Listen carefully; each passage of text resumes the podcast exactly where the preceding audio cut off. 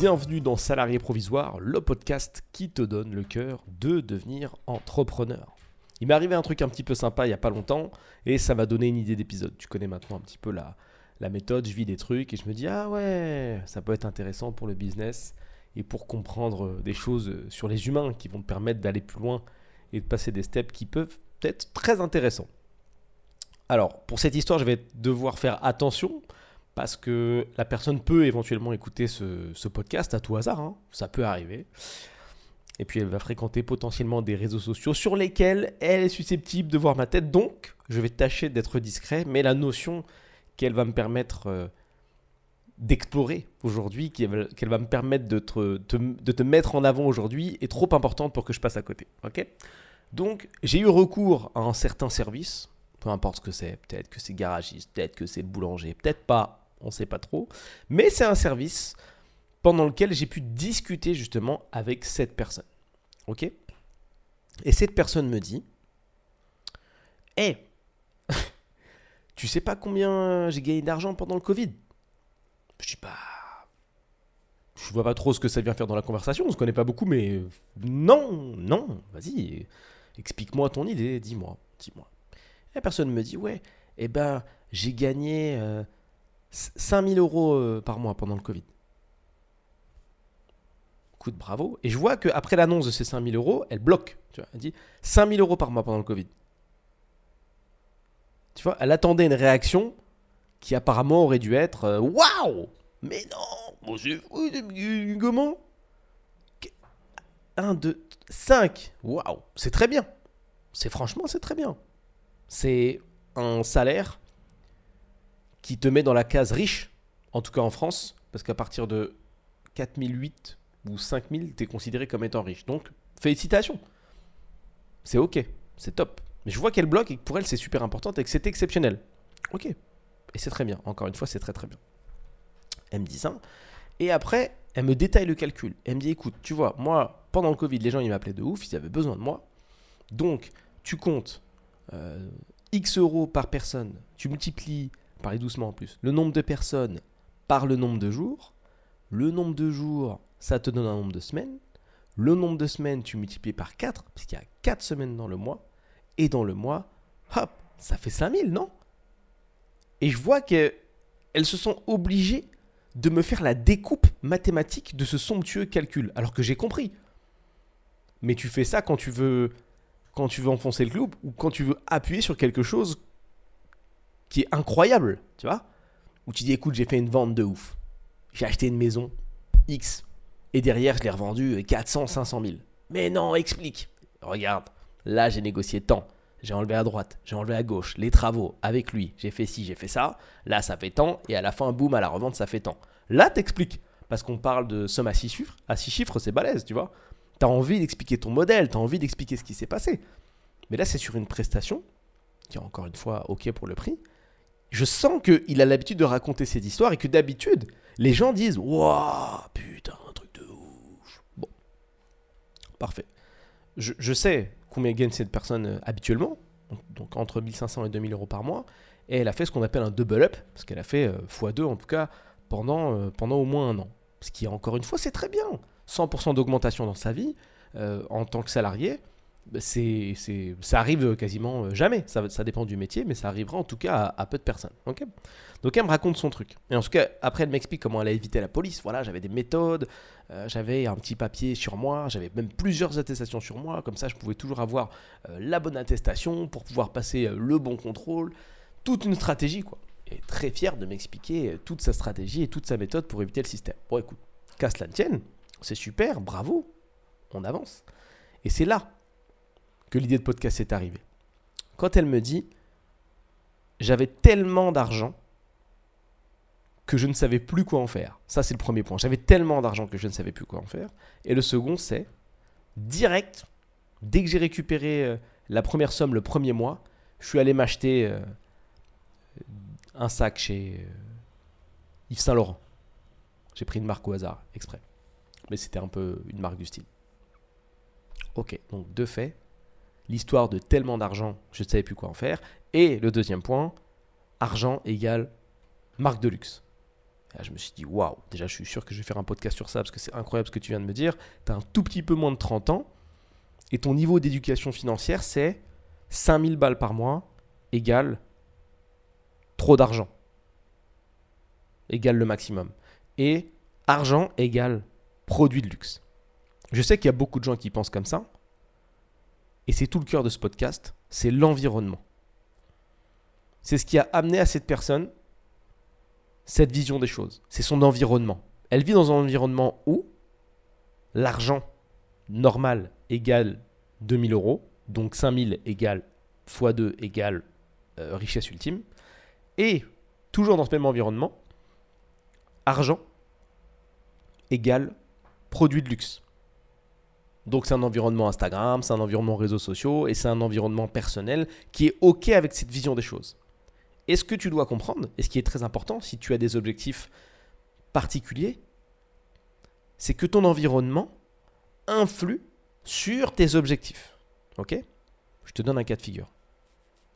Si tu es entouré de personnes qui ne croient en rien, je prends volontairement un exemple très extrême, et qui sont très frileuse pour un peu tout, et que tu arrives pendant un dîner et que tu dis, ou un repas, tu dis, moi j'aimerais bien tester euh, un business, ton environnement fera tout pour te décourager. Pas par méchanceté, ce sera pour te protéger. Parce que dans le cadre de ton environnement, c'est dangereux. Et comme tout le monde est frileux autour de la table et que la frilosité est contagieuse, autant que la businessité ou l'entrepreneurialité, on va te freiner. En disant quoi? Tu veux tester Julien? Mais non, c'est dangereux. Imagine euh, tu perds ton argent. Imagine euh, ça marche pas. Imagine euh, il y a des gens qui te volent. Imagine. Non mais imagine. C'est fou. Et toi-même, quand tu es en train de lancer quelque chose, quand tu veux développer ta boîte, parce que comme d'habitude, ça devient embêtant à deux échelles. Ça devient embêtant à une échelle de lancement et ça devient embêtant quand tu as déjà ta boîte. J'y reviendrai plus tard. Donc tu vas avoir des gens qui vont te freiner inversement proportionnel. Si tu es entouré de gens qui font les choses et qui font du business et qui n'ont pas peur de tenter, tu te sentiras en décalage de ne pas avoir tenté ta chance. Et ce sera beaucoup plus simple puisque tu seras entouré d'humains qui vont te dire Let's go, let's go, tente des choses. Regarde, nous on a fait ci, on a fait ça, perds ton argent, mais tu t'en fous, ça va revenir, tu vas travailler. Ton but c'est d'avoir une meilleure vie. On est d'accord? Oui, on est d'accord, c'est ce que je veux une meilleure vie. Ok. Est-ce que tu es prêt à sacrifier euh, quelques mois de salaire si c'est nécessaire? Dans la mesure où, si tu n'y arrives pas, bah, tu taffes en fait. Donc, tu vas taffer jusqu'à tes 60 X années. Donc, t'inquiète pas. Même si tu dépenses 10 000 euros pour tester, tu vas les refaire. Tu multiplies 1500 euros par 12 par 30 ans de taf, tu compares à tes pauvres 10 000 euros, tu vas les refaire. Ne t'inquiète pas. Donne-toi la chance d'aller plus loin. Et ce discours qui peut paraître euh, très positif, en tout cas qui amène les gens à tester des choses, tu as, encore une fois, toujours son pendant négatif que, je t'ai fait juste avant. Et donc, comme j'ai compris l'environnement de cette personne, j'ai compris qu'on n'était pas dans le même paradigme, on n'avait pas du tout la même vision des choses, et ça rend l'échange compliqué. Et c'est pour ça que ça va m'amener à cette histoire d'environnement et cette histoire de quand tu es en lancement de boîte et quand tu as déjà ta boîte, ok? Ou tes boîtes. Quand tu es setup d'une certaine manière, quand ta vision des choses et axé sur une vision ou sur un mode A, c'est très difficile d'échanger avec des gens qui sont en mode B, C ou D. Ça ne veut pas dire que vous ne pouvez, pas être pote, ça ne veut pas dire que vous ne pouvez pas discuter, mais ça veut dire que déjà, vous n'êtes pas OK sur la vision de la vie. Et forcément, on aime passer du temps avec les gens qui vont dans la même direction que nous. Et c'est logique. Tu peux pas avoir des potes qui détestent les restos que tu aimes. Tu peux pas avoir des potes qui détestent les films que tu aimes, qui détestent tout ce que tu aimes, tout. Tout, tout, tout. Tu peux pas aimer passer du temps avec ces gens-là. C'est difficile. C'est difficile et ça s'arrêtera au bout d'un moment. Parce que vous n'avez pas la même vision des choses. Et la vision des choses est liée au choix que tu fais dans ta vie. Réussir à avancer, soit à créer son entreprise, soit à faire monter son entreprise à un niveau supérieur, ça demande un setup mental particulier. Et tu dois t'entourer de gens qui ont ce setup mental particulier. Tu ne peux pas réussir à aller loin si tu es entouré de personnes qui te disent non, c'est dangereux, ne fais pas ça, surtout pas, non, c'est difficile. Tu vas douter, tu as besoin de soutien. Pareil pour ta boîte, tu peux pas la faire passer au niveau supérieur si dans ta boîte, et ça arrive, tu es entouré de personnes qui vont à contresens. Il faut travailler tous dans la même direction. Il faut tous être équipés du même cerveau. L'avantage, c'est que c'est un muscle et qu'on peut le faire travailler, euh, faire entrer des connaissances dedans, connaissances qui sont refusées en fonction des tempéraments euh, de manière plus ou moins véhémente. Mais bon, ce qui est génial, c'est de pouvoir s'équiper, enfin s'entourer, pardon, de personnes qui peuvent réfléchir et qui peuvent prendre plaisir à absorber une nouvelle connaissance et aller un petit peu plus loin dans la réflexion. Et donc, je reviens sur ce gars. J'ai vu donc qu'on n'était pas dans le, même, dans le même paradigme, mais c'est ok. Mais on peut pas vraiment discuter ensemble. Parce que dès que je vais lui dire quelque chose et j'ai tenté, ça risque de pas lui plaire. Ça risque de pas lui plaire. Si je le fais tout de suite descendre de son piédestal en disant ouais, c'est bien, mais c'est pas une fin en soi de 5000, c'est cool. On va pas se comprendre. Va dire mais t'es fou. J'avais trop d'argent. Trop. 5000. Trop. 5000, trop. Pour lui, c'est le bout du monde. Encore une fois, je dis pas que c'est une somme de merde.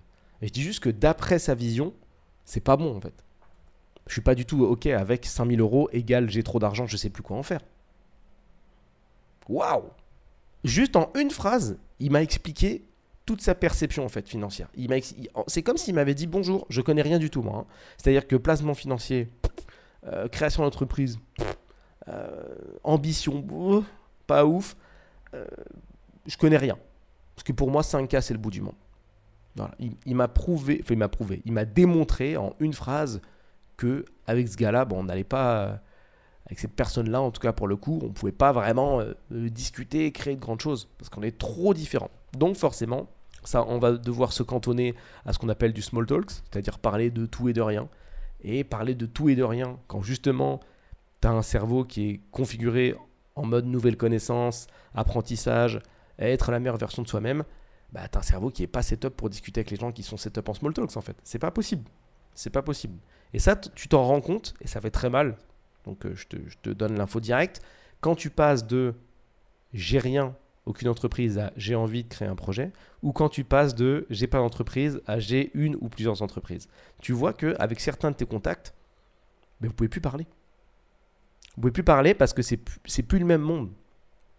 C'est plus le même monde. Quand tu as envie de dire, putain, ce mois-ci, les gars, on a fait 20, 30, 40 000, 50 000 euros, quelqu'un qui gagne 1500 euros par mois, ça va le saouler d'entendre ça. Alors si c'est un pote très proche, non, il va t'encourager, ça c'est... Tu peux toujours trouver des angles. Voilà, je dis pas que ce que je te donne là, c'est pas une règle euh, immuable, tu vois, c'est pas un truc infini, voilà, hop, si je gagne plus d'argent que toi, on peut pas parler. Si tu gagnes plus d'argent que moi, on peut parler, pas du tout. Et je dis juste qu'avec certains contacts, ça va être compliqué. Sur certains sujets, ça va être compliqué. Parce que quand tu as des objectifs clairs et très axés sur l'amélioration de soi, il y a des sujets que tu peux plus aborder.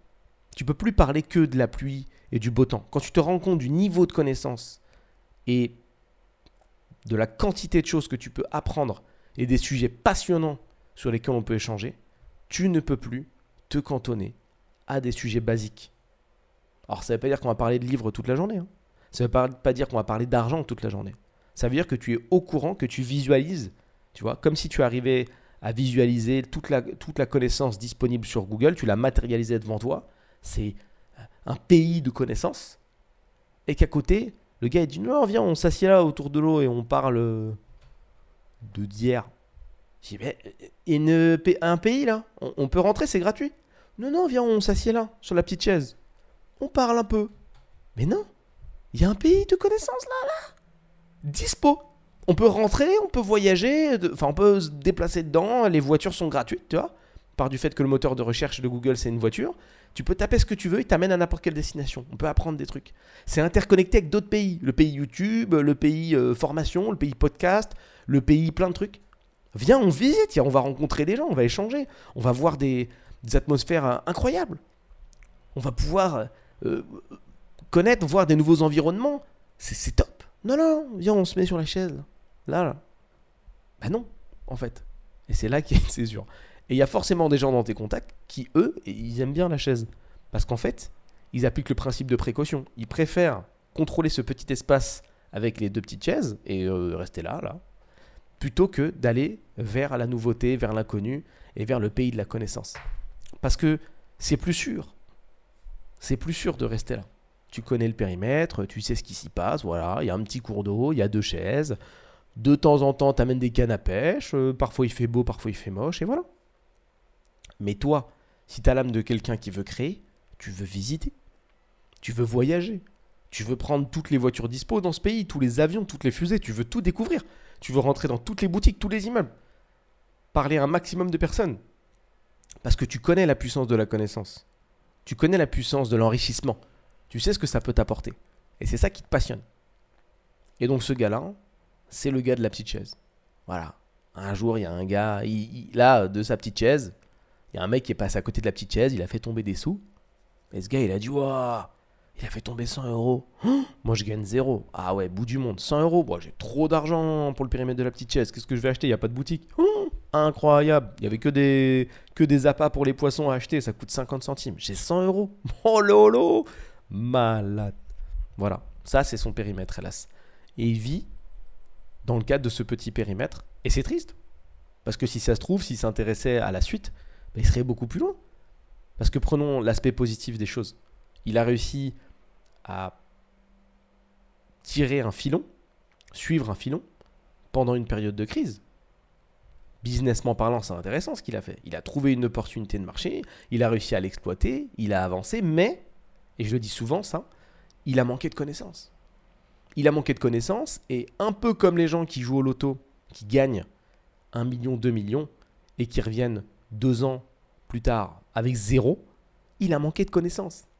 Et quand tu manques de connaissances, et surtout quand tu manques d'éducation financière, que tu gagnes 500 000 ou 1 million, tu vas les perdre. Tu vas les perdre parce que tu ne sais pas quoi en faire. Et ce qui va se passer, et ce qui se passe souvent avec les gagnants du loto de ce style, ils subissent la temporalité de l'élastique. C'est-à-dire qu'au début, ils font de la rétention d'argent. Ils disent non, non, on dépense pas trop, on fait attention, euh, on essaie de garder notre train de vie d'avant, euh, tranquille. Et ça les titille. Parce qu'ils en rêvent, ça fait longtemps qu'ils jouent. Ils se lâchent d'un coup, tu vois. C'est-à-dire qu'ils tirent l'élastique comme ça, oh, et d'un coup, ils le lâchent. Pas Et là, ils achètent tout ce, qui, tout, ce qui, tout ce qui leur passe sous les yeux. Ils achètent bateaux, maisons, des voitures, des montres de luxe, tout. Ils donnent leur argent à mort il place pas un copec, précisément. Avec réflexion, rien. Et un million d'euros, 2 millions d'euros, finalement, ça se dépense très vite. Il suffit juste que tu ouvres euh, seloger.com, tu regardes Paris, tu achètes euh, un appart, c'est bon, tu plus d'argent. Voilà. Donc tu passes de un appart à X millions, enfin tu passes de vie normale à quelqu'un qui a un appart de X millions, mais tu plus de liquidité, tu plus rien. Mais ça paye pas tes factures ça paye pas ton nouveau train de vie, ça paye pas ta bouffe, donc tu es obligé d'aller taffer avec ton appart à 2 millions d'euros. Alors qu'il y a 40 000 choses plus intéressantes à faire.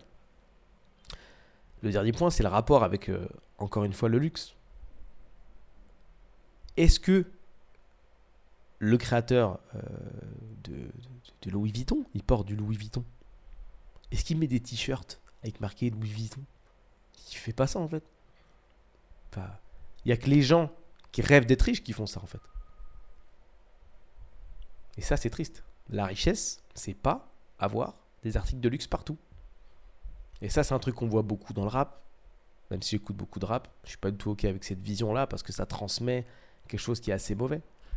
C'est quelque chose qu'on voit également dans les films. C'est pareil. Toujours ce lien. Argent égale acheter des trucs de luxe, etc. Mais non.